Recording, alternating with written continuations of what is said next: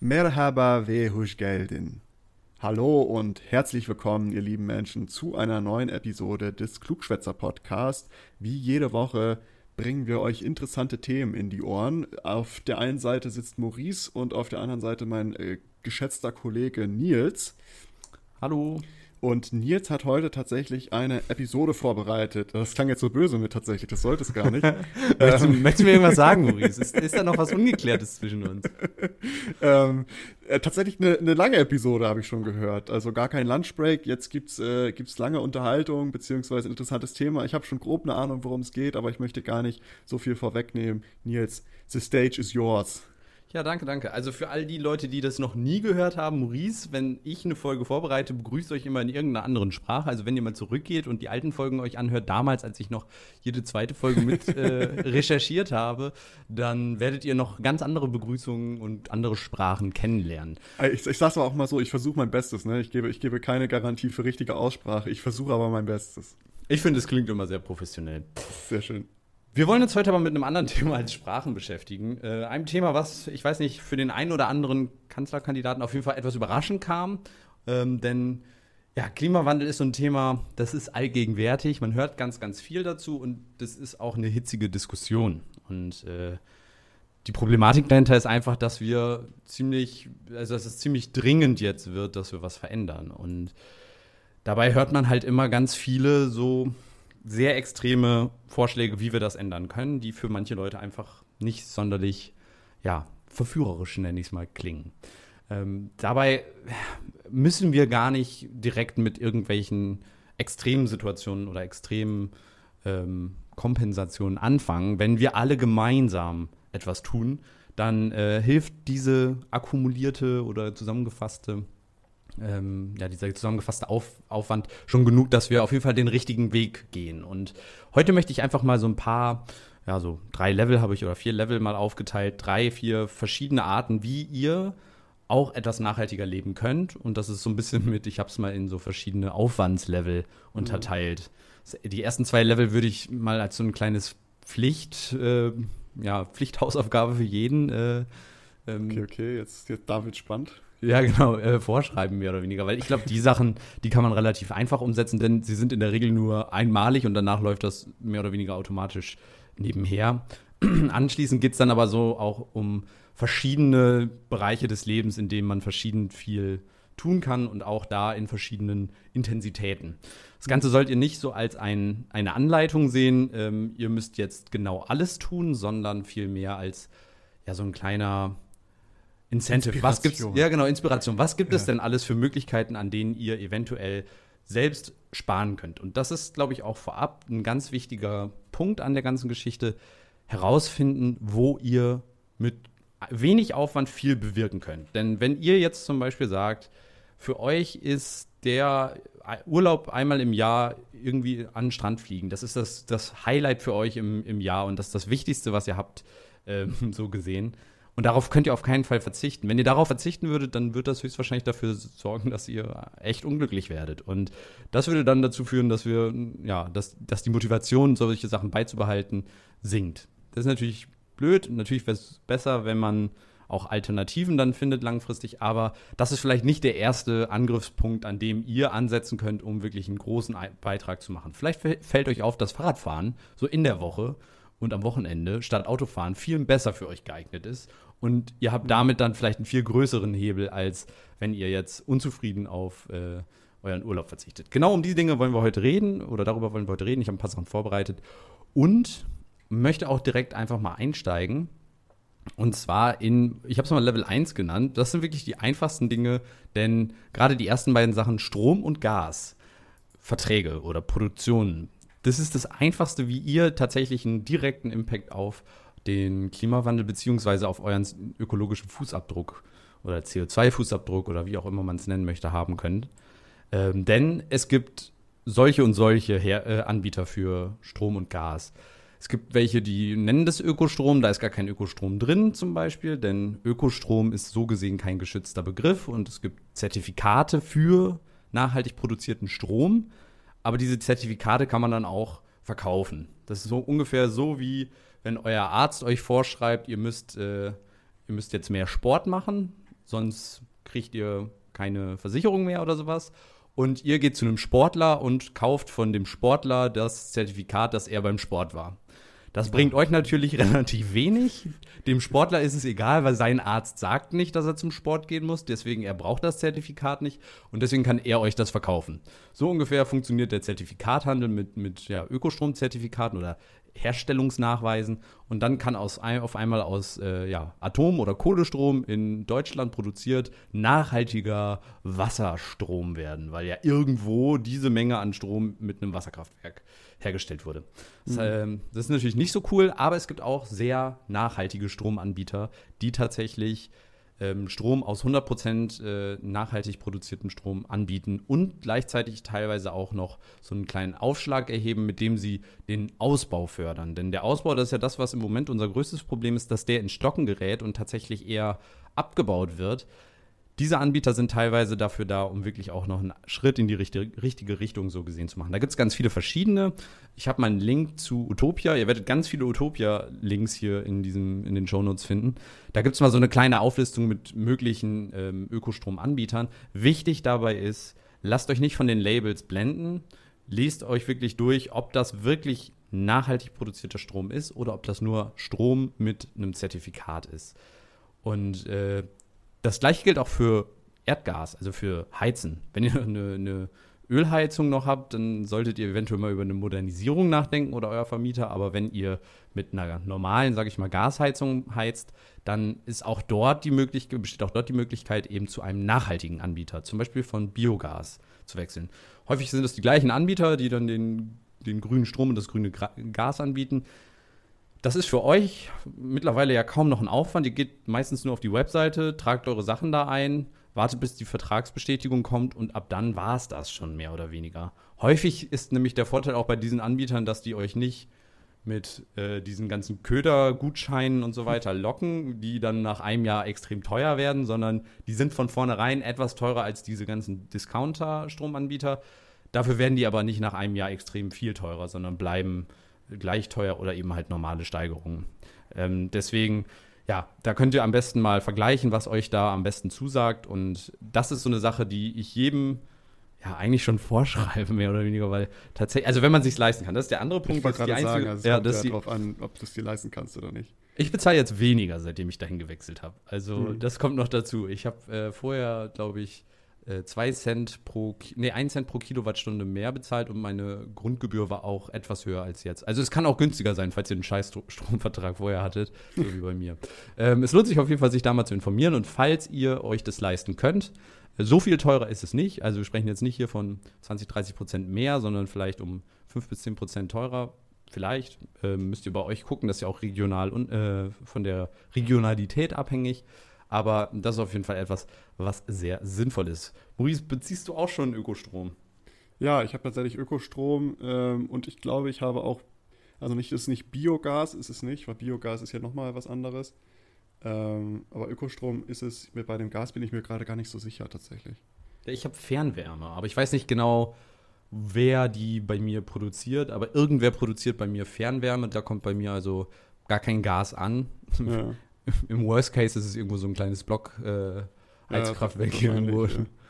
Ähm, aber weil hier in der Nähe ist jetzt keine Großindustrie, die jetzt mir zufällig Fernwärme liefern könnte. Aber ja, nevertheless, das ist auf jeden Fall eine, ein einfacher Schritt, wo ihr schon ziemlich viel ja, erreichen könnt. Denn Jetzt kommt's. Die Stromproduktion in Deutschland ist mit der größte Faktor für unseren CO2-Ausstoß. Das heißt, die ganzen Kohlekraftwerke produzieren am meisten CO2, mehr als der Verkehr und ich glaube sogar mehr als unsere, ähm, ja, unsere Ernährung. Das heißt, wenn ihr da zu einem tatsächlich 100% erneuerbaren Energieproduzenten ähm, wechselt, Stromproduzenten mhm. und Gasproduzenten, dann reduziert sich dieser Faktor, wenn das alle machen würden, auf null. Und dann ist der größte Faktor im Endeffekt weg.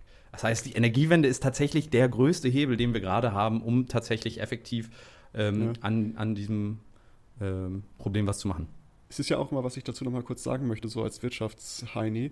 Ähm, in so einer idealen Wirtschaftswelt ist es ja so, dass das Nachfrage, das Angebot bestimmt, was wir durch staatlichen Eingriff nicht immer haben. Also dass Kohle so lange überlebt, ist vielleicht auch ein Fehler von, also ist wesentlich Fehler von Politik, weil die Nachfrage nach erneuerbarer Energie ist ja da. Und wenn man sich das jetzt regulieren lassen würde, rein theoretisch, so wie du das jetzt sagst, man hat jetzt eine Nachfrage und wir alle fragen jetzt ein bestimmtes Gut nach ja. und es wird jetzt nicht konkurrierend subventioniert durch den Staat, wie jetzt bei Kohle oder unterstützt, dann ist es ja auch so, dass wenn wir jetzt alle wechseln würden und wir würden alle Öko oder Bio oder was auch immer halt richtigen, nachhaltigen Strom beziehen, würde das ja attraktiver werden als Angebot für Unternehmen, das anzubieten, das auch ordentlich zu machen. Und Definitiv. Das würde dazu führen, dass andere Angebote vom Markt verdrängt werden, die halt nicht mehr nachhaltig sind. Und wenn es viele Leute in einer gleichen Zeitspanne machen und das dadurch halt schnell stattfindet, dieser Wandel, wird der Strom auch letztendlich, also nachhaltiger Strom letztendlich auch günstiger in den meisten Fällen. Ja, das Problem an Komm. diesem ganz schnell auf einmal wird ja. sein, dass wir das so schnell nicht hinbekommen, diesen Wechsel, weil unser Stromnetz einfach so alt ist, so gesehen. Und genau. wir grundlegende Veränderungen vorher durchführen müssen, bevor wir tatsächlich in der Lage sind, dass ähm, alle Ökostrom beziehen können. Ja. Aber das die Nachfrage muss steigen. Genau, das ist natürlich nur eine strukturelle Frage, also genau. eine Stromnetzfrage. Aber rein theoretisch wenn man jetzt sagen würde, okay, wir alle fragen jetzt äh, Ökostrom oder nachhaltigen Strom an, beziehungsweise wollen den haben, das ist für uns jetzt erstmal teurer, aber je mehr Leute dazukommen, umso günstiger wird es ja letztendlich. Ja, Weil je mehr das nachgefragt, sieht man ja zum Beispiel auch bei diesen ganzen Veggie-Produkten, Fleischersatzprodukte. Total. Früher hast du so einen Block Tofu für 5 Euro gekauft, heute ist es immer noch teurer, sage ich mal, als äh, Hähnchen, aber du kriegst es halt für 2,90 Euro. Weil so, Hähnchen weil, wie alles andere auch sehr, sehr stark auch subventioniert wird. Ne? Genau, richtig. Und da haben wir das gleiche Problem, weil genau. letztendlich je mehr Nachfrage da ist, umso günstiger wird es auch. Du kannst höhere Chargen produzieren, du kannst bessere Zuliefer- oder Produktionsverträge abschließen und so weiter und so fort, weil du dann halt einen sicheren Absatzmarkt hast und deswegen auch Preise äh, dementsprechend anpassen kannst. Das sieht man ja überall. Es geht aber nur noch sehr schleichend und da ist eben das Problem, dass da viel durch staatliche Eingriffe viel vermurkst wird. Aber das nur noch mal so von mir aus dazu. Ja, genau. Also von daher äh, informiert euch da gerne selbst einmal, welcher Anbieter für euch da am besten ist, preis-leistungstechnisch. Achtet nur darauf, dass er wirklich nachhaltig ist und dann wechselt und dann, dass es wirklich, ja, eine halbe Stunde, vielleicht eine Stunde, mhm. vielleicht zwei, drei Stunden, je nachdem, wie lange ihr euch auch informiert, ähm, ist das Aufwand und damit macht ihr schon, habt ihr schon einen riesigen Impact. Und das ist dann wirklich set and forget. So, das ist wirklich einmal gemacht und dann hast du jedes Mal, wenn du, oder jeden Tag, jede Minute in deinem Leben, in dem du in der Wohnung bist, äh, tust du etwas nicht Schlechtes fürs Klima. Es ist jetzt auch nicht besonders gut, aber es ist auch nicht schlecht. Ja, es ist, es ist neutral. genau, es ist neutral. Der nächste Punkt auf meiner Liste ähm, ist eine nachhaltige Bank. Und äh, das ist jetzt vielleicht erstmal auf den ersten Blick, hä, was hat denn meine Bank jetzt mit dem Klima zu tun? Und tatsächlich sind Banken natürlich in unserer, ja, in unserem Wirtschaftssystem ein, ein ganz kritischer Faktor. Denn Banken mit ihrem Geld bestimmen ja, wo investiert wird. Banken haben ja viel Geld und investieren das ja auch in äh, verschiedenste Projekte und nachhaltige Banken verschreiben sich häufig diese Investition ausschließlich in eben nachhaltige Projekte zu investieren. Und äh, damit kann man natürlich mit seinem Geld dann selbst auch nochmal ein, ja, ein, ein, eine Richtung vorgeben, in die dann investiert werden soll. Statt in Waffen oder ähm, andere Konsumgüter wird dann eventuell in nachhaltige Landwirtschaft oder ähnliches investiert, mhm. was dann dazu führt, dass diese Dinge weiter wachsen. Und auf der anderen Seite diese Unternehmen oder diese Banken haben dann häufig halt nicht den reinen Profit im Sinn, sondern eben halt auch nachhaltige Themen. Und auf der anderen Seite, Zinsen bekommt man sowieso nicht. Man muss in der Regel ja sogar noch Geld bezahlen. Und viele dieser nachhaltigen Banken sind Genossenschaften oder ähnliches und dementsprechend auch relativ günstig oder kostenlos sogar. Deswegen äh, macht ihr damit auf jeden Fall keinen Verlust. Das kann ich auf jeden Fall aus mhm. eigener Erfahrung. Ich habe da jetzt auch gewechselt zu einer nachhaltigen Bank und äh, muss sagen, das Einzige, was mir aufgefallen ist, ist, dass deren Online-Plattform aussieht, als wäre die aus den 90ern. Ansonsten, die kostet mich nichts, anders als meine vorherige Bank. Sie ist komplett nachhaltig. Und damit kann man halt auch schon wieder eine Kleinigkeit verändern, die euch wirklich überhaupt keinen Aufwand kostet. Ähm, und ja, einmal gemacht und dann tut man schon was Gutes. Mhm. Level 2 habe ich mir jetzt ähm, aufgeschrieben und das sind so kleine Verhaltensänderungen und ein paar Sachen aus dem Verkehr oder Verkehrsthemen, aber auch Sachen, die eher so grundlegende Habits sind, die man einmal umändern muss und anschließend damit äh, dauerhaft gut fährt, mehr oder weniger. Ich weiß nicht, falls man das Donnern im Hintergrund hört, es gewittert gerade. Ja, ich wollte es gerade sagen. Ich glaube, jetzt kommt das Unwetter. Also macht Genau. euch auf eine mucklige Atmosphäre gefasst. Unwetter ist ja, passt ja dann auch gut zu unserem Thema heute. Unwetter und Gewitter werden ja auch immer stärker durch den Klimawandel. Genau, Level 2. Also kleine Verhaltensänderungen können dann schon sehr, sehr viel bewirken. Das sind so Sachen wie zum Beispiel, und ich denke, das kennt jeder, Stoßlüften statt Dauerlüften im Winter. Gerade im Winter kühlen dadurch sonst nämlich die Wände so schnell aus. Das heißt, ihr habt dann wie so einen Kühlakku in der Wand. Ähm, selbst wenn ihr dann das Fenster schließt, äh, kühlt eure Wohnung weiter runter oder euer Haus. Das heißt, einmal Stoßlüften und dann habt ihr äh, in der Regel schon wieder 10 Minuten und dann habt ihr den Sauerstoff wieder in der Wohnung und die Hitze äh, oder die Wärme geht nicht raus. Im Sommer natürlich die kalte Luft bleibt dann einigermaßen drin. Äh, von daher viele Vorteile. Wäsche waschen. War mir gar nicht so extrem bewusst, dass äh, das noch so ein Thema ist für, also nicht das Wäschewaschen im Ich Allgemeinen. wollte gerade sagen, du wäschst keine Wäsche oder was? Nee, nee, ich habe das komplett abgelegt. Das ist so schädlich. Nein, sondern äh, dass viele Menschen noch mit hohen Temperaturen waschen. Da gab es eine Studie zu, die mal die, die Vorteile davon aufgeschrieben hat. Und für mich war das schon immer klar, dass, also ich wasche nie über 30 Grad eigentlich, außer es ist irgendwas, keine Ahnung, Handtücher mal oder sowas. Ja, ich wollte gerade sagen, Handtücher sollte man schon über 30 Grad Ja, ja, Hygienesachen halt schon, aber Ja. alles andere, Nee, so T-Shirts Ähm, und Hosen und so ein Gedöns, alles 30.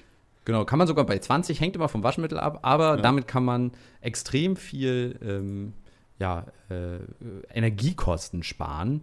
Ähm, wenn man statt von 60 auf 30 spart es, glaube ich, 75 oder 80 Prozent der Energiekosten und es ist ebenfalls besser für eure Kleidung. Das heißt, eure Kleidung hält länger, ihr verbraucht weniger Strom und gleichzeitig bekommt ihr das gleiche Ergebnis, denn ähm, die Hitze oder die größeren Temperaturen bringen keinen größeren Vorteil. Ich meine sogar, dass 60 Grad nur noch in ganz seltenen Fällen wirklich vonnöten ist, da die Waschmittel mittlerweile so gut sind. Waschmittel, zweites wichtiges Thema, die Menge.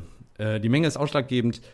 Meistens könnt ihr ein bisschen weniger nehmen, als euch vorgeschlagen wird, denn natürlich wollen die auch mehr verkaufen. Aber Waschmittel, die in unser Grundwasser gelangen, beziehungsweise in unsere äh, Kanalisation, werden teilweise nicht oder werden nur mit sehr großem Aufwand rausgefiltert. Und das ist sehr, sehr Energie, also kostet sehr viel Energie und ist nachträglich, ähm, kann das sogar noch in Flüssen und so weiter auch äh, festgestellt werden. Das heißt, wenn ihr da auch reduziert, reduziert ihr eure Last auf die Umwelt, spart Energie. Ist auch nur eine Sache, die man einmal verinnerlichen muss und von da an dauerhaft macht. Nachhaltige Dauerprodukte, finde ich, gehen in die gleiche Kategorie. Dauerprodukte nenne ich, habe ich jetzt mal alles so genannt, was so Produkte sind, die man immer wieder kauft, wo man aber eigentlich immer das gleiche kauft. So Sachen wie Waschmittel, Seife oder Shampoo, Zahnpasta, Toilettenpapier, ähm, Spüli, was auch immer. Das sind so Produkte, also zumindest ich, wenn ich mal eins gefunden habe, dann kaufe ich das halt immer. Und Ja. Für, für die meisten von diesen Produkten oder für alle von diesen Produkten gibt es nachhaltige Alternativen, die zum Beispiel mit weniger oder gar keinem Plastik auskommen, die weniger Chemikalien beinhalten, die teilweise vegan sind, falls das für euch ein Thema ist. Und wenn ihr diese Produkte einmal sucht und dann eine passende Alternative für euch gefunden habt, dann braucht ihr erstmal da nicht jedes Mal beim Einkaufen wieder gucken, ob was Neues da ist, sondern ja, dann nehmt ihr halt ab dann immer das und seid damit auch automatisch nachhaltiger. Das sind so Kleinigkeiten, die man einmal umändern muss und wenn man sie dann verinnerlicht hat, jedes Mal wieder was äh, fürs Klima tut. Ich habe auch da eine Liste mit verschiedenen Alternativen mit in die äh, Shownotes gepackt. Maurice, bist du da, hast du da schon deine Sachen gefunden oder bist du eher der Typ, der da wild wechselt, was äh, Shampoos, Zahnpasta oder so Nee. ähnlich? Ich habe so, ähm, ich benutze so Waschperlen. Ich weiß nicht, ob dir das was sagen, was sagt. Das sind so, Für, für deine Haare oder wofür? nee, jetzt für Wäsche waschen. Ach so. Ähm, das sind, sind halt so kleine Kugeln im Grunde genommen und die halten halt sehr, sehr lange und ähm, musst du nicht so häufig nach. Ich benutze sie bestimmt jetzt schon. Ich habe das einmal jetzt gekauft und benutze das bestimmt schon seit vier, fünf Monaten oder so. Nee, sagt Das mir gar nichts. Das, Tatsächlich. ist, das sind so Öko, Öko, äh, Öko-Perlen sind das. das heißt, und die wirst du ein einfach in so kleines Netz. Ah. Genau, du hast so ein Ei, da füllst du das rein. Dieses äh, Ei kaufst du halt einmal, da füllst du das rein und die reiben sich halt beim Waschen, reiben die so aneinander. Und dadurch wird und, das dann. ähm, ah. Dadurch wird, entsteht dann halt so eine natürliche reinigende Wirkung. Es gibt auch Waschnüsse zum Beispiel. Es Sind das Kastanien. So, genau, es gibt so Nüsse, die das dann halt machen. Äh, und da bin ich jetzt gerade, aber ich, ähm, ich bin nicht so ganz zufrieden damit, weil die geruchslos sind. Und irgendwie, ich habe das schon gerne, wenn da so ein bisschen frischer Geruch dran ist, wenn ich Wäsche raushole, weil das Mhm. riecht jetzt einfach nach nichts. Ja. So, und äh, das ist, äh, habe ich jetzt gesagt, naja, ich gucke das nächste Mal, ob ich jetzt irgendwie was finde, wo vielleicht ein bisschen Geruch dran ist. Damals fand ich es charmant, aber jetzt geht gerade die Packung zu Neige. Und das war an sich, wenn man auf geruchslos steht, kann ich das sehr empfehlen. Das ähm, ist halt, du kaufst dann nur noch die Nachfüllsachen danach. Du kaufst dann immer so ein Päckchen mit so Kugeln. Jetzt die musst du dann alle, alle paar Monate mal nachfüllen und dann, dann passt das. Also da. Aber ich glaube auch so, McDermott hat ja so seine, seine Dinge irgendwann, die man, die man kauft, ne? Ja. Ja, und deswegen, also ich glaube, dass das auch so ein einfacher Trick ist, mit dem man relativ viel bewegen kann. Ähm, da wir aber noch gar nicht mal bei den Spannenden sind, aber mit der Zeit schon wieder sehr weit voraus eilen, werde ich, ich mal ein bisschen. sagen, wo sind die heißen Themen? Ich warte ja, auf zwei Dinge. ähm, Verkehr, ja, auch da die üblichen Sachen, kleinere Strecken wie unter fünf Kilometer mit dem Fahrrad fahren, reduziert extrem den CO2-Ausstoß, denn Autos, die kalt starten, verbrauchen am Anfang oder produzieren am Anfang deutlich mehr CO2, als wenn sie warm gelaufen sind. Das heißt, gerade in kurzen Strecken produzieren sie halt sehr viel CO2. Ähm, außerdem ist es gesünder für euch und in der Stadt häufig auch schneller. Also zumindest mhm. in Oldenburg kann ich sagen, dass man mit dem Fahrrad meistens schneller überall ist. Und äh, das ist auch eine gute Chance, um das Fahrrad mal wieder fertig zu machen, wenn man es bisher nicht gemacht hat. Also mit einem äh, Fahrrad mit vernünftigen Bremsen, Licht und, und vernünftigen Reifen, Gangschaltung und so weiter. Also wenn man das alles wieder fertig gemacht hat, dann macht das auch deutlich mehr Spaß, als wenn man da mit zwei halbplatten Reifen fährt und von der Ampel immer relativ frühzeitig schon mit den Füßen auf den Boden gehen muss, um anzuhalten. Mhm. Ähm, das lohnt sich meistens nicht. Gut. Ähm, das, ja, nee, ja, sorry. Nee, nee, mach, ruhig, nee, mach ruhig weiter. Hm, okay, dann ja. mache ich weiter. ähm, eine weitere Sache, die auch jeder weiß, wahrscheinlich ist, Standby-Geräte kosten extrem viel Strom. Die Tatsache ist aber, dass viele gar nicht wissen, wie viel Strom das ist. Denn das können mittlerweile fast 100 bis 200 Euro im Jahr ausmachen, je nachdem, wie viele Geräte ihr halt habt. Da wir aber immer, immer mehr elektrische Geräte haben, steigt halt die Menge der, der Standby-Stromabnehmer. Und gerade so Sachen wie Ladegeräte oder so, die wirklich nicht häufig benötigt werden, ähm, die kann man entweder rausnehmen oder ihr holt euch solche Kipp ähm, Mehrfachsteckdosen oder ihr macht es ganz fancy und holt euch Smart Home Steckdosen. Die verbrauchen auch ein kleines bisschen Strom, aber deutlich weniger als so eine ganze Steckerleiste voll. Und ihr könnt sie dann relativ angenehm, zum Beispiel wenn ihr euren Fernseher, Anlage und Playstation und was weiß ich alles im Standby an einer Steckerleiste habt, dann könnt ihr die über so eine Smart Home Steckdose deutlich angenehmer vom Fernseher aus wahrscheinlich äh, mhm. ein- und ausschalten und könnt gleichzeitig auch noch euren Strombedarf oder Stromverbrauch damit tracken. Also das ist vielleicht noch ein ganz hilfreicher Tipp, ähm, wer darauf Bock hat. Ist auch sowas, also äh, habe ich auch schon häufiger beobachtet bei Freunden und Bekannten und Familie, dass die, wenn die, wenn die wegfahren, einfach nicht ihre Mehrverstecker ausmachen. Also ich, wenn ich, wenn ich meine Bude verlasse und ich weiß, okay, ich bin jetzt ein Wochenende unterwegs, ich bin ja relativ häufig irgendwie mal weg und äh, bin dann eine Woche nicht zu Hause, dann mache ich jede Mehrfach, jeden Mehrverstecker aus, außer den, wo der Kühlschrank dran hängt. Ja. So, ich, also ich würde die sogar ziehen, die Steckdose, falls man, also ist eher unwahrscheinlich, aber falls man einen Blitz einschlägt, ähm, ja. geht dann dein äh, Gerät Wenn man nicht so wirklich kaputt. lang weg ist, so ja, ja, das, äh, das stimmt natürlich. Ähm, aber auch das schon, weißt du, einfach mal ausschalten, weil auch wenn, auch wenn, auch wenn es nur auf Standby ist, merkt jeder, wenn er das mal ein Jahr durchzieht, dass es doch wohl teurer ist, als, äh, ja, ja, als es vielleicht auszuschalten einfach. Genau. Kommen wir jetzt zu Level 3. So, und jetzt wird es halt ein bisschen schwieriger. Denn jetzt geht es wirklich darum, auch tatsächlich ein bisschen mehr, sage ich mal, was zum, an, an seinem eigenen Verhalten zu ändern. Und äh, das ist jetzt von einer Studie, Studie vom Informationsdienst des Instituts Deutsche Wirtschaft, also sogar ein Wirtschaftsinstitut, die mal so ein bisschen ausgerechnet haben, ähm, wie man mit kleinen Ver Veränderungen schon 33 Millionen Tonnen Treibhausgase einsparen könnte. Ähm, das klingt jetzt erstmal ja schon mal nach einem relativ guten Wert. Insgesamt ähm, verursacht jeder Bürger aber pro äh, Jahr 11 Tonnen, also nicht Millionen, aber 11 Tonnen CO2. Und wenn wir unsere Klimaziele von Paris bis 2045 einhalten wollen, dann müssten wir unsere Menge an CO2 auf unter eine Tonne reduzieren. Also von 11 auf unter eine. Das ist ambitioniert.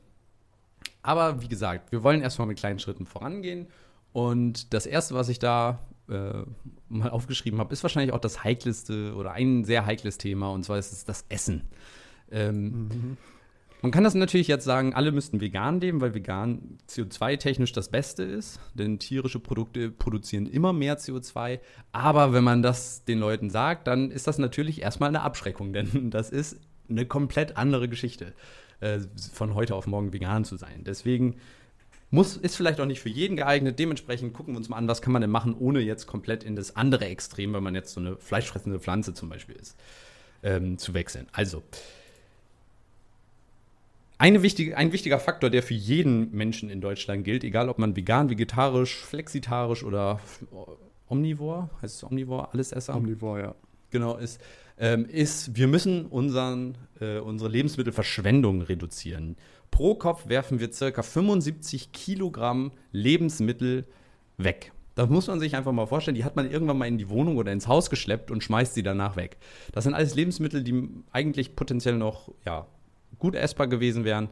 Aber ja, wir machen es nicht. Wenn wir das um 50 Prozent nur, nur in Anführungsstrichen, reduzieren, nur, ja. äh, können wir 6 Millionen Tonnen CO2 insgesamt einsparen. Mal zum Vergleich, die deutschen Inlandsflüge vor Corona haben pro Jahr 2 Millionen Tonnen ähm, also verbraucht oder produziert.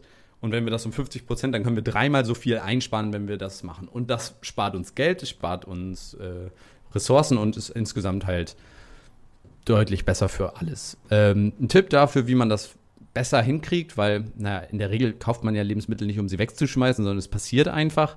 Führt ein Tagebuch und schreibt euch auf, welche Lebensmittel ihr wegschmeißt. Zum Beispiel und der Grund warum. Also entweder gekauft und gar nicht angebrochen und dann vergessen, so gesehen, oder gekauft, angebrochen, aber nicht aufgebraucht.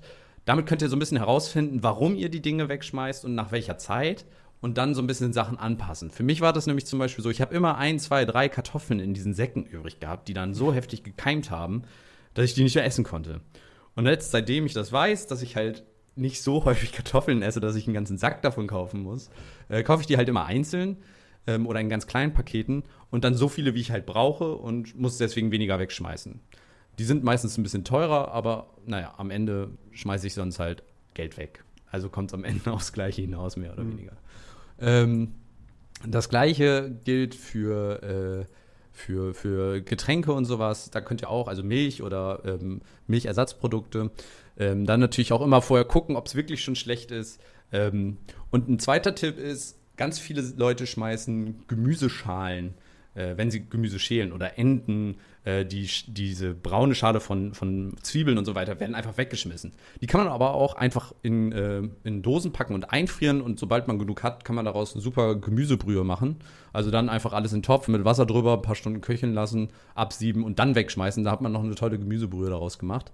Wenn man andere Dinge im Kühlschrank findet, wo man sagt, ja, so ganz so lange machen die es jetzt nicht mehr, es gibt im Internet Millionen von Rezepte, mit denen ihr ganz einfach Sachen einkochen, vorkochen oder sonstiges könnt. Das kostet euch dann vielleicht eine halbe Stunde Arbeit. Danach sind die Lebensmittel wieder super lange haltbar, wenn ihr sie dann einfriert für ein paar Monate wahrscheinlich und ihr habt sie nicht weggeschmissen. Wichtig ist nur, ihr müsst sie dann trotzdem auch irgendwann essen und nicht, ja gut, jetzt habe ich sie ja eingekocht und eingefroren und dann nach drei Jahren ins Gefrierfach gucken und dann fragen, was war das hier eigentlich und warum ist das noch in meinem Gefrierfach? Ähm, ja, das vielleicht dazu. Ähm, ja, ich denke, auch das sind äh, noch relativ einfache Tipps. Was mich überrascht hat, waren so diese 75 Kilo, dass das tatsächlich so viel ist. Hätte ich tatsächlich nicht gedacht. Also das war, was wir pro Mensch wegwerfen. So im, genau. Ja, ja, das ist schon krass. Also vor allen Dingen, äh, das sind in der Regel alles noch, ja, oder hätte man alles vermeiden können. Äh, mhm. Dabei hilft auch zum Beispiel, wenn ihr Sachen am gleichen Tag verbrauchen wollt, äh, kauft ruhig die Sachen im Supermarkt, die vielleicht schon diesen 30%-Sticker drauf haben. Wenn ihr es sowieso an dem Tag verarbeitet, ähm, spart ihr ein bisschen Geld und vor allen Dingen verhindert ihr, dass die Produkte weggeschmissen werden, weil der, die Deutschen, die, die ekeln sich da manchmal schon von, wenn da schon 30% also kurze Haltbarkeit drauf ist. Also mhm. von daher, das kann auch äh, helfen, den Müll zu reduzieren. Ja, und jetzt kommen wir vielleicht zu dem Thema, was viele ein bisschen mehr abschreckt äh, und abschockt. Äh, weniger tierische Produkte. ähm, das, da scheiden sich ja schnell die Geister und viele sagen, nein, das kann ich nicht ohne. Ähm, deswegen heute auch gar nicht das ohne, also das kommt vielleicht später noch, aber äh, in dem Fall hier geht es nicht darum, komplett auf Fleisch äh, und tierische Produkte zu äh, verzichten. Ähm, das wäre, by the way, die beste Möglichkeit, aber 20% äh, Reduktion, also ein Tag zum Beispiel kein Fleisch äh, in der Arbeitswoche, nenne ich es mal, ähm, würde schon einen riesigen Impact auf, die, äh, auf das Klima haben, nämlich fast 10 Millionen Tonnen CO2. Also wenn da gibt es auch zwei Möglichkeiten oder mehrere Möglichkeiten, wie ihr das hinkriegen könnt. Entweder ihr wählt wirklich einen Wochentag aus oder ähm, zwei Tage die Woche vielleicht, an denen ihr gar keine tierischen Produkte oder gar, keine, gar kein Fleisch esst. Oder ihr sagt euch, ich nehme einen Teil nur des Fleisches und nehme dazu noch etwas, äh, was das substituiert. Das können irgendwelche Bohnen, Linsen, pflanzlichen Produkte sein oder eben Tofu, Seitan, irgendwelche äh, Fleischalternativen, was euch da schmeckt. Da kann man sich auch ein bisschen dann ausprobieren. Man hat trotzdem sein Fleisch, wenn man da unbedingt drauf bestehen möchte und kann trotzdem weiterhin äh, was fürs Klima tun. Äh, ganz schlimm wird es leider auch bei Käse. Also alles, was vom Rind kommt, ist ganz schwierig. Butter, Käse, Milch, Rindfleisch wenn ihr das schafft, irgendwie komplett rauszunehmen, ähm, das hilft am meisten, denn ein Kilo Rindfleisch produziert 30 Kilo CO2. Ähm, Im Vergleich dazu produzieren Schweine und Hähnchenfleisch äh, lediglich 4 Kilo, ähm, Soja nur 1,2 Kilo. Milch und Butter, da es ebenfalls von, dem, von der Kuh kommt, äh, produzieren ebenfalls extrem viel CO2 und weil du dafür noch mehr Milch benötigst ähm, und das so gesehen in Masse dann reduziert, steigt da auch der CO2 ähm, Ausstoß für diese Produkte. Also da eventuell versuchen, etwas weniger ähm, ist da manchmal mehr. Ja, es ist ja auch tatsächlich die, die Ansage, es reicht ja schon, wenn wir einfach kollektiv ein bisschen weniger essen. Genau. Ich, glaub, ich, äh, ich glaube, wir in Deutschland essen wir im Jahr pro Kopf ungefähr 88 Kilo Fleisch. Und ähm, wenn man das halt, jetzt muss ich das einmal kurz nachlesen, weil ich, du hattest so ein paar Dinge, wo ich dachte, da habe ich letztens auch was zu gelesen. Ja. Und zwar 88 Kilo pro Kopf essen wir im Jahr. Und wenn wir das alleine auf 46 Kilo verringern würden, würden wir den CO2-Ausstoß von 15 Millionen auf knapp 8 Millionen Tonnen senken. Also die Studie, die ich hier habe von, von 2020, sagt 57 Kilo Fleisch pro Jahr im Durchschnitt. Das heißt, da wäre ja schon echt ein guter Schritt in die richtige Richtung gegangen, wurde da schon gegangen. Ja, also ich ähm. habe hier so, ein, so eine Studie vom Fleischatlas 2021. das ist so, die, die gucken sich die Ernährungs, äh, die Fleischernährungsdinger an. Und auf ja, Grundlage dessen besteht halt diese, diese Berechnung. Ähm, aber ich meine, es ist ja so oder so, egal wie, genau. wie man es sieht oder wenn es, man muss ja nicht komplett darauf verzichten. Man kann ja auch einfach wirklich sagen, hey, äh, ich esse jetzt jeden Montag esse ich kein Fleisch oder ich esse nur im Sommer Fleisch, weil da die Grillsaison ist und ich habe halt wirklich Bock, mir einen Nackensteak aufs Grill ja. zu hauen. Hey, go for it es will ja auch niemand, dass alle komplett aufhören mit Fleisch essen, ähm, wenn, wenn einem das nicht, wenn, wenn einem das was bedeutet. Und es geht ja einfach nur darum, vielleicht einfach kollektiv ein bisschen weniger. Weil wenn alle zusammen machen, müssen alle, bisschen alle weniger verzichten, sagen wir so. Genau. Und das, also ich glaube auch, dass gerade dieser Weg halt, das war auch der Weg, wie ich dann schlussendlich jetzt bis irgendwann zum Veganer dann mutiert bin, ähm, man lernt ja dann neue Produkte und neue Sachen kennen. Und wie mhm. bei allem, also wenn man als Kind äh, mal, weiß ich nicht, Rosenkohl gegessen hat, ich weiß, glaube ich, ich kenne kein Kind, was Rosenkohl lecker findet. Und je älter man wird, desto mehr mag man den Geschmack dann irgendwann. An viele Dinge muss man sich ja auch einfach gewöhnen und auch Rezepte lernen, die damit lecker sind. Also einfach nur Fleisch auszutauschen gegen ein Ersatzprodukt funktioniert halt nicht immer. So, das heißt, sich ja. da mal zu öffnen und zu sagen, ich habe Interesse, nur zu gucken mal, ne? Man, keiner zwingt einen dazu, sondern einfach mal zu gucken, was über den Tellerrand hinaus zu gucken, ähm, was es da eventuell an Alternativen gibt. Ähm, das ist, glaube ich, ein erster guter Schritt und das führt dann auch langfristig dazu, dass man eventuell bereit ist, daran was zu ändern. Wie gesagt, 20 Prozent allein in Deutschland, wenn jeder 20 Prozent reduziert. Ihr könnt das auch so machen, einfach, ihr nehmt das gleiche Geld, kauft dafür aber Bio ähm, oder irgendwie vom Fleischer, dann habt ihr automatisch wahrscheinlich 20 Prozent weniger. ja, genau. ähm, aber ist wenigstens gutes Fleisch. Also, genau. Ne? Dann habt ihr nämlich noch gutes Fleisch, äh, qualitativ gutes Fleisch und den Tieren geht es hoffentlich etwas besser. Ähm, dementsprechend, das wäre auf jeden Fall eine, eine Möglichkeit, wie da extrem viel eingespart werden kann. Genau, das nächste Thema ist wieder Verkehr. Also der Verkehr auch in Deutschland ein ganz großes Thema. Ähm, man sieht es ja gerade in der aktuellen Debatte um die, äh, um die Geschwindigkeitsbegrenzung um 103, auf 130 km/h. Ich glaube, außer dem Irak und Deutschland gibt es kein Land, in dem es keine Geschwindigkeitsbegrenzung gibt. Und im Irak bin ich mir nicht sicher, ob die Straßen 220 auf Autobahn, also auf dem Highway da zulassen würden. Ähm, dementsprechend, also, das ist auch ein hitziges Thema und Verkehr ist aber etwas, was auch in unserer CO2-Bilanz ein hitziges Thema ist im wahrsten Sinne des Wortes. Also der Verkehr stößt auch extrem viel CO2 aus. Ein Beispiel dafür sind zum Beispiel die berühmt-berüchtigten Inlandsflüge. Mhm. Ein Inlandsflug, beispielsweise Berlin nach München, ist ungefähr, glaube ich, bei 310 Kilogramm CO2 pro Person. Das sind zum umgerechnet äh, 10 Kilo Rindfleisch oder äh, 300, knapp 300 Kilo ähm, äh, Soja, die man dafür sonst äh, verzehren könnte.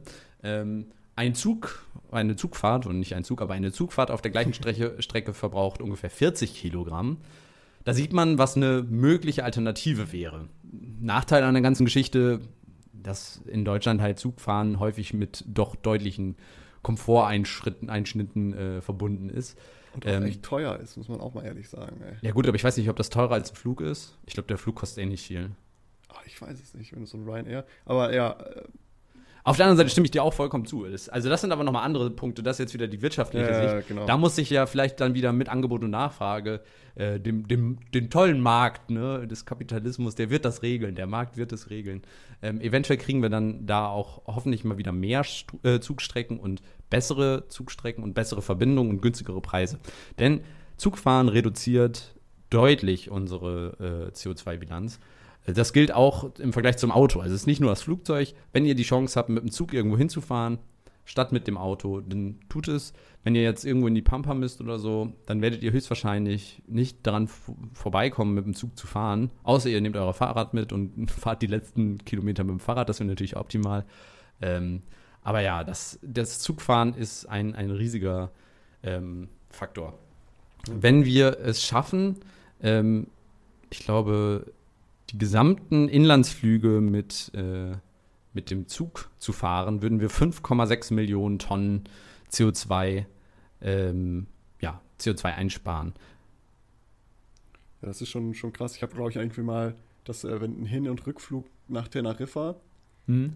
ist ungefähr so, als würdest du, glaube ich, ein ganzes Jahr lang Auto fahren. Ja, das kommt noch also, dazu. Also das ist natürlich klar, weil sind wir wieder bei dem Punkt, ne? Urlaub ist natürlich auch irgendwie was, man möchte irgendwo hin. Darum ist es auch, ähm, man muss nicht auf alles verzichten. Aber genau. man, man kann sich das ja mal so ein bisschen im Blick halten, dass man sagt, okay, ich fliege jetzt in den Urlaub. Das heißt, ich fliege jetzt nach Teneriffa oder was weiß ich.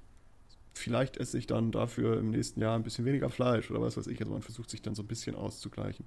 Ich habe noch einen alternativen Vorschlag. Ist nicht die beste Möglichkeit, aber wenn ihr schon fliegen müsst, weil es keinen anderen Weg gibt, gibt es ganz viele Anbieter, bei denen ihr CO2-Ausgleiche kaufen könnt. Das heißt, der Anbieter pflanzt dann für euch Bäume oder ähm, hat irgendwelche anderen Formen der Kompensation und versucht CO2 zu mindern. Und zwar die gleiche Menge, die ihr auch äh, ausgestoßen habt. Das ist nicht perfekt. Definitiv nicht, weil die Frage auch immer ist, wie gut funktioniert das? Das CO2 wird genau in dem Moment ausgestoßen. Der Baum, der wächst, der nimmt über seine Lebenszeit diese Menge an CO2 auf und nicht genau jetzt, wo ihr das ausstoßt. Das heißt, das ist nicht eins zu eins, das ist jetzt nicht so, dass da irgendwer mit dem Staubsauger dann das CO2 aus der Luft zieht, sondern das ja, ist eher so der gute Wille und das, das Minimum, wie man es wirklich verbessern kann. Aber es ist der, ein, ein guter Schritt. Es kostet aber Geld. Und zwar schon auch ganz schön viel. Ähm, so ein Inlandsflug umgerechnet könnt ihr dann nochmal das gleiche, oder 40 Euro ungefähr, glaube ich, kostet äh, es für so einen Inlandsflug, die, die CO2-Ausgleiche zu kaufen.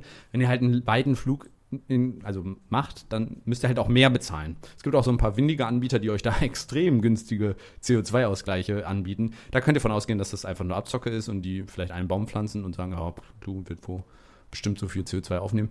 Ähm, aber wie gesagt, äh, CO2-Ausgleiche, wenn ihr in Urlaub fliegt, eventuell nimmt das einfach als eine fixe Geschichte mit in eure Kalkulation rein und sagt, okay, ich möchte jetzt in diesem zwei Wochen Urlaub 1000 Euro, keine Ahnung, ich war lange nicht mehr im Urlaub. ich weiß nicht, wie viel sowas kostet. Also 1000 Euro für den Urlaub äh, ausgeben und ihr sagt, äh, Flug plus CO2-Ausgleich darf 400 Euro kosten, 300 Euro, keine Ahnung. Und äh, dann guckt ihr, wo ihr dafür hinkommt. So. Also ähm, nehmt das als so eine fixe Größe einfach mit an und dann könnt ihr auch mit einem einigermaßen guten Gewissen, wie gesagt, dann in den Urlaub fliegen. Wenn ihr, gerade wenn ihr in den anderen Bereichen vielleicht dann etwas mehr dann gebt, als vielleicht dann in dem Bereich. Genauso gilt das beim Auto. Wenn ihr sagt, ich bin auf mein Auto angewiesen, ich kann ohne mein Auto nicht zur Arbeit kommen, ich brauche das oder mein Auto ist mein größtes Hobby, dann, ja gut, guckt wie ihr vielleicht an einer anderen Stelle. Vielleicht ist dann die Ernährung das Richtige.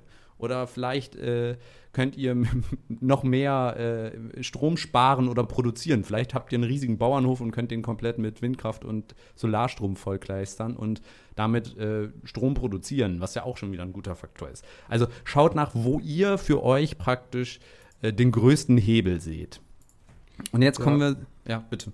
Ja, nee, ich wollte es nur unterstreichen, weil es, kann, es sind auch so Kleinigkeiten, die, die irgendwie was machen. Ich glaube, irgendwie äh, die Heizung ein Grad kälter drehen im Winter hat schon, glaube ich, 6% Ersparnis oder sowas an, an Heizkosten oder an Heizaufkommen, äh, sage ich mal. Du musst ein, ist ein Grad weniger einstellen. Also vielleicht nicht auf 26 Grad drin, richtig Summer-Feeling, sondern halt 25 Grad immer noch Summer-Feeling. So, äh. Also die, äh, der Energieaufwand, um eine Wohnung zu heizen, die, der steigt nicht linear. Das heißt, es ist genau, was du sagst. Ja, genau. Je heißer es wird, desto, oder je wärmer ihr es haben wollt, desto äh, mehr Energie müsst ihr aufwenden. Ganz einfacher Lifehack, zwei Grad kälter und einen Pulli anziehen, äh, spart euch sehr, sehr viel Geld, sehr, sehr viel Zeit und ihr könntet euch äh, damit sehr viel CO2 einsparen. Also ist auch ein sehr, sehr guter Punkt. Ja, ähm, sind, wie gesagt, es sind so viele Kleinigkeiten, wenn man sagt, ich muss jetzt fliegen, ich muss Auto fahren, es ist ja auch alles schön und gut. Ich meine, man Ich muss Fleisch essen. Ja, man, man will ja auch irgendwie sein Leben genießen und möchte Spaß haben. Aber wenn man halt kollektiv sich so die Kleinigkeiten angewöhnt, es kostet jetzt nichts. Es tut niemandem weh, wenn er sagt, ich esse jetzt einen Tag kein Fleisch. So würde ich Voll. behaupten. Es könnte eigentlich jeder darauf verzichten. Ich würde auch behaupten, dass jeder rein theoretisch abends einmal alle Geräte vom Standby-Modus ausstöpseln könnte. Gerade wenn du Smart Home ähm, ja. Steckdosen hast. Ein Knopf, du könntest die alle zusammenfassen, dann machst du klack und alle, die du nicht brauchst. Du könntest sogar eine Zeitschaltuhr einbauen. Dass der dann ganze, ganze Viertel dunkel. zack, alle Strom aus, zack. ähm, ja, aber stimme ich dir komplett zu. Wir haben noch einen ganz großen Punkt, eine ganz große Kategorie, die ich noch zum Schluss jetzt äh, mehr oder okay, weniger aufmachen möchte. Und zwar unser Konsumverhalten. Konsum, kaufen, Dinge zu kaufen, ist ein gigantischer Faktor. Ein Beispiel möchte ich mal nennen. Also es gibt eine ganz, ganz einfache Regel bei unserem Konsumverhalten. Und zwar ist das genau das Gegenteil von dem, was die letzten Jahrzehnte eigentlich ähm, der Standard war. Mehr, mehr, mehr ist nämlich mehr, mehr, mehr CO2. Deswegen weniger ist mehr. Es gibt ja jetzt auch diesen Minimalismus-Trend. Unter 10, also irgendwie im Durchschnitt hat jeder Mensch 10.000 Teile, aber die braucht man halt einfach nicht. So, das heißt, kauft euch einfach weniger Dinge, egal worum es geht. Überlegt dreimal, ob ihr es wirklich braucht und fragt zur Not nochmal im Freundeskreis nach. Zum Beispiel braucht nicht jeder Mensch eine eigene Bohrmaschine. Ich habe eine Bohrmaschine, die wird regelmäßig ausgedient. Ich persönlich habe die, glaube ich, am seltensten davon benutzt. Ähm, ich habe die damals beim Einzug einmal benutzt, dann habe ich eine Leitung angebohrt und seitdem habe ich nie wieder irgendwo ein Loch reingebohrt. Bohrparanoia, wer kennt sie nicht? Ja, so und ähm, von daher solche Sachen einfach lieber teilen, anstatt selbst zu kaufen, reduziert das enorm. Aber ich möchte mich noch um ein spezielles Thema kümmern. Und das ist nämlich etwas, was wieder sehr persönlich ist. Und zwar geht es um Kleidung und Mode. Ja, Kleidung fast, ist etwas, genau, etwas, was uns sehr, sehr definiert und worüber sich Menschen sehr, also sehr viel Sicherheit auch und sehr viel, ja, Persönlichkeit in Anführungsstrichen sich holen können. Also wie sie sich kleiden. Und ich glaube, dass das auch immer so eine Art von ja, Identifikation ist. Man, man trägt ja mit der Kleidung auch so ein bisschen heraus, wer man ist. Ähm, also ein, ein Mensch mit Anzug äh, zieht den ja aus einem bestimmten, oder einem Kostüm zieht das ja aus einem bestimmten Grund an.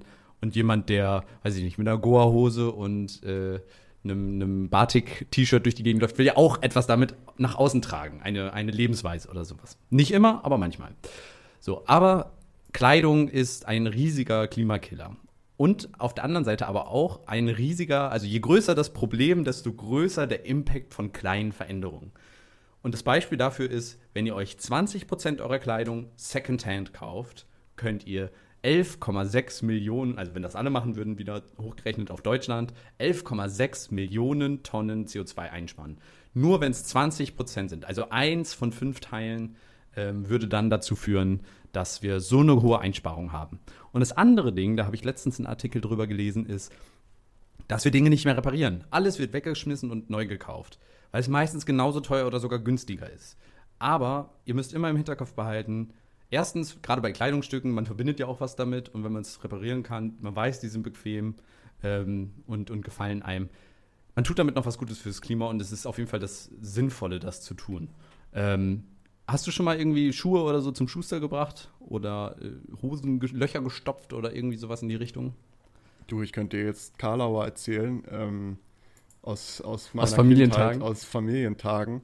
Aber ich habe ein sehr gestörtes Verhältnis zu, zu Kleidung. Ich kaufe, wenn es hochkommt, alle drei Jahre kaufe ich, neues, ja. kaufe ich neue Kleidungsstücke. Und ähm, wenn es hochkommt, alle zwei Jahre neue Winterschuhe, also Stiefel, ähm, und alle drei Jahre neue Sommerschuhe.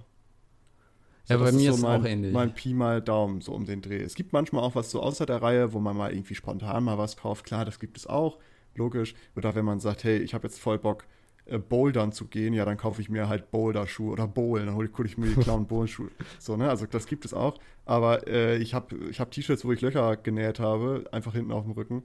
Ja. Äh, weil ich mir so denke, naja, was, warum soll ich das jetzt wegschmeißen? So ist ein Loch drin, das ziehe ich jetzt vielleicht nicht zu einem, zu einem Geschäftsmeeting an, so, aber für einen Grillabend ist es doch voll ja, Auf dem Rücken. Ich meine, ja. bei Webkonferenzen sieht man das ja im Moment auch gar das nicht. Das stimmt, das stimmt. Achtet darauf, dass die Vorderseite gut aussieht. Im Zweifel braucht ihr die Rückseite gar nicht. Wenn es warm ist, einfach hinten ein Loch reinschneiden. Abschneiden, ja. Einfach abschneiden, aber lüftet. Ist nur so ein Lätzchen, weißt ja, du? Ist genau. nur so ein Lätzchen mit Ärmeln. genau, genau. So ungefähr. Ähm, ja, aber also, das ist etwas, also ich habe mir schon gedacht, dass du auch äh, da ähnlich tickst wie ich. Ähm, ich kaufe auch Klamotten. Also es gibt auch, also bei mir gibt es immer so zwei Gründe. Entweder die Sachen sind wirklich kaputt. Das ist meistens so bei Socken, Unterwäsche oder irgendwie sowas. Sachen, die man halt, da habe ich halt nicht so ultra viel von und das hast du halt jeden Tag was Neues immer. Ne? Da hast mhm. du halt viel Fluktuation drin. Ähm, das kaufe ich wohl so einmal im Jahr neu, aber so T-Shirts, die kaufe ich halt neu, wenn ich entweder wieder zugenommen oder abgenommen habe und die äh. nicht passen. Vor allen Dingen Ersteres führt meistens dazu, dass ich neue Sachen brauche. Äh. Ähm, aber ansonsten ja, damit kann man auf jeden Fall super viel reduzieren, gerade wenn ihr die Sachen dann einfach gebraucht auch kauft. Ist aber bei mir vielleicht gar nicht mal so ein Nachhaltigkeitsding. Ich hasse es halt einfach, Kleidung zu kaufen. Ja, das kommt, das kommt bei ich mir auch dazu. Ich verabscheue es so. Ich hasse es, in den Laden reinzugehen und Dinge anzuprobieren und die dann zu kaufen. Also auch wenn ich Kleidung also darum versuche ich das so weit wie möglich zu vermeiden. Ich hasse ja. das wie die Pest. Und das ist eigentlich mein, mein, Haupt, mein Hauptproblem mit Kleidung kaufen. Hätte ich das nicht, vielleicht würde ich auch ganz viel Kleidung kaufen. Ich weiß es nicht. Ja, vielleicht wäre ich dann voll der, der Hype-Beast oder wie nennt man das so? Ich weiß es nicht. Ich weiß auf jeden Fall, also Online-Shopping bei Kleidung ist bei mir sowieso auch so ein, so ein schwieriges Thema, weil ich, ich hätte keinen Bock, den Scheiß zurückzuschicken. Und meistens sieht es auf den Fotos viel besser an den Models aus als an mir dann. Und ich müsste es eigentlich zurückschicken und dann kaufe ich es, dann behalte ich es doch trotzdem und ziehe es nie an. Deswegen, ähm, ja. Aber es ist halt ein Faktor, das gilt aber für alle Konsumgüter. Überlegt euch, könnt ihr die Sachen vielleicht gebraucht kaufen? Die meisten Dinge hat irgendwer schon mal gekauft und will sie loswerden.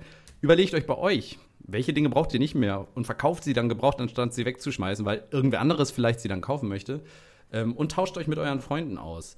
Also zum Beispiel, wenn es darum geht, irgendwelche Produkte, die ihr oder irgendwelche Geräte, die ihr nur einmal braucht, wie zum Beispiel eine Bohrmaschine oder ein Akkuschrauber. Also, wenn ihr irgendwie ein Hobby habt, wofür ihr das mehrfach braucht, klar, dann kauft ihr euch das und verleiht es dann vielleicht. Aber wenn ihr gerade umgezogen seid und jetzt mal was umbauen müsst, dann leiht es euch lieber bei Freunden. Teilweise könnt ihr es auch bei Baumärkten leihen. Es ist auf jeden Fall nachhaltiger, das dann zu leihen, anstatt zu kaufen. Und auch das sind alles wieder Kleinigkeiten, die in euren Topf einzahlen. Und ich glaube, das Allerwichtigste, was sich durch alles hier durchzieht, ist, der Wille, tatsächlich was verändern zu wollen. Und damit fängt es nämlich an, wenn ihr dieses Mindset bekommt und Dinge auch aus dieser Sichtweise betrachtet und anfängt, anfangt euch Gedanken darüber zu machen, wie sieht denn das jetzt fürs Klima aus, für die, für die Umwelt. Das ist ja nicht nur Klima, sondern auch für die Umwelt im Allgemeinen. Zum Beispiel könnt ihr euch, wenn ihr auf einmal sagt, okay, ich esse jetzt gar kein Fleisch mehr, dann habt ihr sehr, sehr viel CO2 eingespart und sagt, ja gut, dann esse ich jetzt halt Avocados. Weil egal welches, äh, welches Gemüse von welchem Teil dieser Erde ihr euch importiert, es hat immer weniger CO2 verbraucht als äh, ein Stück Rindfleisch aus Deutschland. Ähm, ich weiß aber nicht, ob bei, ob bei, Avocado mehr Wasser verbraucht wird. Wasser wird dann nämlich, genau das ist der andere Punkt. So, CO2 ist nämlich ja. nicht alles. Ja, Avocados genau. zum Beispiel sind total schlecht, was, was der Wasser äh, und, und die Landschaft allgemein angeht. Das heißt, dieses Bewusstsein dafür zu entwickeln, und das fängt auch langsam an sucht euch euer Thema raus. Und dann merkt ihr von selbst, so wenn das ein Thema für euch wird, dass man hier und da Dinge sieht, die man verändern kann. Und auf der anderen Seite vielleicht auch noch so eine Sache, ähm, dass also die Gemeinschaft und, und so dieses Community-Ding hilft extrem, solche Dinge langfristig durchzuziehen. Und damit meine ich nicht, haut euren Freunden auf die Finger, wenn sie es nicht machen, sondern eher, hey, äh, cool, dass du dir was Gebrauchtes gekauft hast. Oder ähm, unterstützt euch gegenseitig, indem ihr zusammen kocht und euch da Erfahrungen austauscht oder indem ihr Fahrgemeinschaften bildet, indem ihr euch helft, Sachen zu reparieren der eine kennt sich oder die eine kennt sich mit äh, Elektronik aus, kann das reparieren. Jemand anderes oder jemand, äh, eine andere Person kennt sich mit, weiß ich nicht, Fahrrädern super gut aus, kann da helfen. Also tauscht euch da aus. Gemeinsam ist es nämlich noch viel einfacher, weil wenn man in einer Gesellschaft oder in einer Gruppe lebt, in der alle sagen, ach, das Klima ist mir scheißegal, ähm, wird es schwer als Einzelner da auch in dieser Gruppe dann zu sagen, ja, nee, ich möchte jetzt möchte jetzt doch lieber nicht mit nach Malle fliegen, sondern versucht euch da mit Freunden gemeinsam ähm, gegenseitig zu motivieren. Ich glaube, das ist auch ein ganz, ganz wichtiger Faktor, der dazu führt, ähm, ja, dass das was bringt. Und zu guter Letzt, der letzte Punkt ist, ähm, macht es zu einem politischen Thema. Also ihr müsst jetzt nicht zwingend eine eigene Partei aufmachen oder in eine Partei ein, äh, eintreten, aber macht darauf aufmerksam, dass das für euch ein Thema ist. Einerseits mit eurer Kaufkraft, aber auch zum Beispiel bei den Wahlen oder bei äh, Diskussionen mit Freunden und Familien, dass das ein Thema für euch ist und versucht andere Leute davon zu überzeugen und Bewusstsein zu schaffen für solche Probleme. Hm. Ja, und wo eine Villa ist, ist ein Weg, ne? Oder wie heißt das so schön? nee, genau. äh, ja, kann ich alles so unterschreiben. Ich glaube, da muss ich gar nichts mehr zu sagen. Äh, ich wollte noch einen kleinen, das ist jetzt leider ein bisschen ab vom Schlag, aber ein Fun Fact zu Avocado. Hau Ohne raus. den Menschen würde es Avocado nicht mehr geben, weil das einzige Tier, was diesen Samen wieder ausscheiden kann, ist das Riesenfaultier und das ist schon seit Ewigkeiten ausgestorben. Oh, das war aber mega schön. Die ja. Dinger waren richtig cool. Das waren so ganz große Faultiere und ohne den Menschen wird es das gar nicht mehr geben. Aber das nur als kleiner Fun-Fact. Jetzt kann ich alles so äh, unterschreiben, wie du gesagt hast. Ähm, wenn man da Interesse dran hat, kann man mit Kleinigkeiten schon viel erreichen. Wenn man das zusammen macht, kann man mit Kleinigkeiten noch viel mehr erreichen. Und wenn es alle machen, kann man mit Kleinigkeiten ganz große Dinge erreichen. So, ich glaube, das war eine gute Zusammenfassung, oder? Voll, total. Und damit, also heute ein bisschen eine andere Folge. Wir haben jetzt nicht, vieles davon war einfach bekannt. Vielleicht ist das einfach aber nochmal ein paar neue Anreize dabei gewesen, wie man das vielleicht noch ein bisschen besser machen kann. Und vielleicht auch gerade für die Leute, die jetzt bisher das Thema noch nicht so für sich entdeckt haben und eigentlich sich bisher dagegen gewehrt haben. Vielleicht ist das jetzt auch so ein paar kleine Anreize, wie ihr ohne zum äh, veganen, Mate trinkenden Öko-Hipster werdet, äh, trotzdem einen kleinen Beitrag ähm, an, an, der, ja, an dem Vermeiden des Klimawandels oder an den Eingrenzung der, der Folgen davon, äh, ja, wie ihr dazu beitragen könnt. Ja, in diesem Sinne würde ich sagen, tragt euren Teil dazu bei. Und äh wir haben noch ein letztes Thema, eine letzte Sache, genau. eine letzte Frage, die hier im Raum steht. Maurice, wenn du dir jetzt einen nachhaltigen Urlaubsort aussuchen könntest, wo wäre das? Wo würdest du hinfahren? Fliegen? Ja, fliegen nicht, aber hingehen. Jetzt gerade wäre es, also, okay, das ist jetzt aber, das ist die, die, der, der Supertrumpf, den ich jetzt ziehe. Hau Denn, raus. Balkonien. Du sagst nachhaltig, ne? Mhm. Gar kein Problem. Absolut gar kein Problem. Ich nehme nämlich ganz Europa mit einem Interrail-Ticket. Stimmt, da das haben wir auch schon mal drüber geredet, glaube ich. Ne? Schnallt man sich einen Rucksack auf, kauft sich ein Interrail-Ticket für 400 Euro und kann, glaube ich, wenn du 400 Euro, da bist du schon bei einem Monat, glaube ich, kannst einen Monat durch ganz Europa düsen. Mit Zügen. Du kannst TGWs fahren, du kannst die super italienischen Pasta-Maschinen fahren, du kannst, äh, du kannst all die Schnellzüge fahren, du kannst ICEs fahren, äh, das Kartoffelmobil kannst du fahren. also du kannst, du kannst alles, alle Züge fahren, du kannst überall in Europa hin sind die Züge auch für dich das, das Main-Ding, warum du dieses Interrail-Ticket kaufst, oder geht es auch um die Städte, wo man hinfahren kann? Ähm, ja, es geht auch um die Städte, wo man hinfahren kann, aber ich möchte trotzdem so. Ich werde nicht von Interrail bezahlt, das ist keine Werbedauersendung oder sowas, aber ich, es liegt mir sehr am Herzen, weil ich habe damit einen sehr, sehr schönen Urlaub verbracht und werde es wieder tun. Und es ist so, du hast so eine Flexibilität, du kannst hinfahren, wo du möchtest und so weiter und so fort. Ähm, da äh, das jetzt gerade ein Urlaubsziel von mir war, was jetzt aber, glaube ich, ins Wasser fällt wegen hm. äh, Corona. Äh, ich würde gerne mal wieder nach Amsterdam fahren. Oh ja. Und ähm, in Amsterdam über die Grachten schippern und äh, einfach ein paar Tage da verbringen. Ich finde das eine sehr schöne Stadt. Es ist nicht so, ist natürlich eine Großstadt, aber Niederlande hat ja keine richtigen ne Metropolen. Die hat ja keine Millionenstädte. Also ich glaube auch Amsterdam hat nur 700.000 Leute oder sowas. Echt? Ähm, ja, ja. Also die haben keine, soweit ich weiß, hat die Niederlande keine Millionenstädte. Und, ähm, oder vielleicht Rotterdam könnte noch sein, dass das eine Millionenstadt ist. Ich hätte, ich hätte gedacht, Amsterdam wäre wohl größer. Nee, aber das ist so. 800.000. Wie viel? 870.000. Ja, siehst du, 870.000. Ja. Ähm, aber das ist so, ich finde das eine sehr, sehr angenehme Stadt, weil die so sehr ruhig ist dafür, dass sie auch so, so halt die Hauptstadt ist, ist sie noch sehr angenehm und sehr klein und muckelig und entspannt. Und da, da würde ich jetzt hinfahren mit dem Interrail und dann von dann aus weiter runter in den Süden nach Italien. Ja, richtig gut. Ja, Interrail ist cool. Camping geht halt auch immer.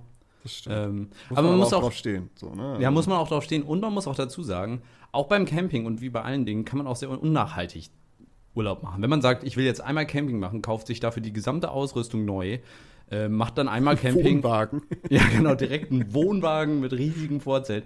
Ähm, dann ist das natürlich nicht nachhaltig. Wenn ihr das aber für ein, also da kann man auch super Gebrauchtsachen kaufen und so weiter, aber Camping, also ich persönlich, äh, wenn man es richtig nachhaltig machen will, dann macht man es mit dem Fahrrad, aber man kann auch äh, ja, einfach an die Nordsee oder Ostsee schippern, mit dem Zug, mit, dem, äh, mit ein paar Freunden zusammen in einem Auto oder irgendwie sowas und äh, verbringt dann da einen extrem entspannten Urlaub. Ähm, also das kann ich auch immer sehr wärmstens ans Herz legen. Und vor allen Dingen, wenn man ein Zweierzelt hat, dann ist man auch Corona-konform, glaube ich immer. Weil mehr als, also wenn man zu zweit nur im Zelt liegen kann, ist man ja auch physisch von allen anderen noch abgetrennt und sonst ist man ja eh draußen. Also von daher. Äh, kann man sich nachts auch gut wärmen, ne? Ja, so, kusch kuschelig. Ein bisschen kuscheln, ne? Genau. In dem Sinne würde ich aber diese Folge für heute schließen und äh, danke dir für deine Zeit, für deine, äh, deine Einwürfe und Meinungen und hoffe, dass. Ohr. Das eine. Und hoffe, dass es den anderen ZuhörerInnen auch gefallen hat. Wenn euch das gefallen hat, lasst uns gerne überall, wo wir so sind, Twitter, Instagram, äh, ein Like da oder ein Abo äh, bei Spotify und empfehlt uns gerne weiter. Wir freuen uns über jeden, der zuhört.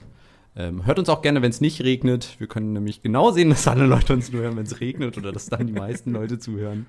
Auch ähm, auf der Parkwiese Klugschwätzer anschmeißen. Genau, schön auf, auf der Bose-Box, dass wirklich alle anderen im Umfeld auch genervt sind davon. Ach ja, ja, äh, in diesem Sinne würde ich sagen, Nils, äh, verabschieden wir uns und sagen bis zum nächsten Mal, wa? Bis zum nächsten Mal, ciao. Ciao, ciao.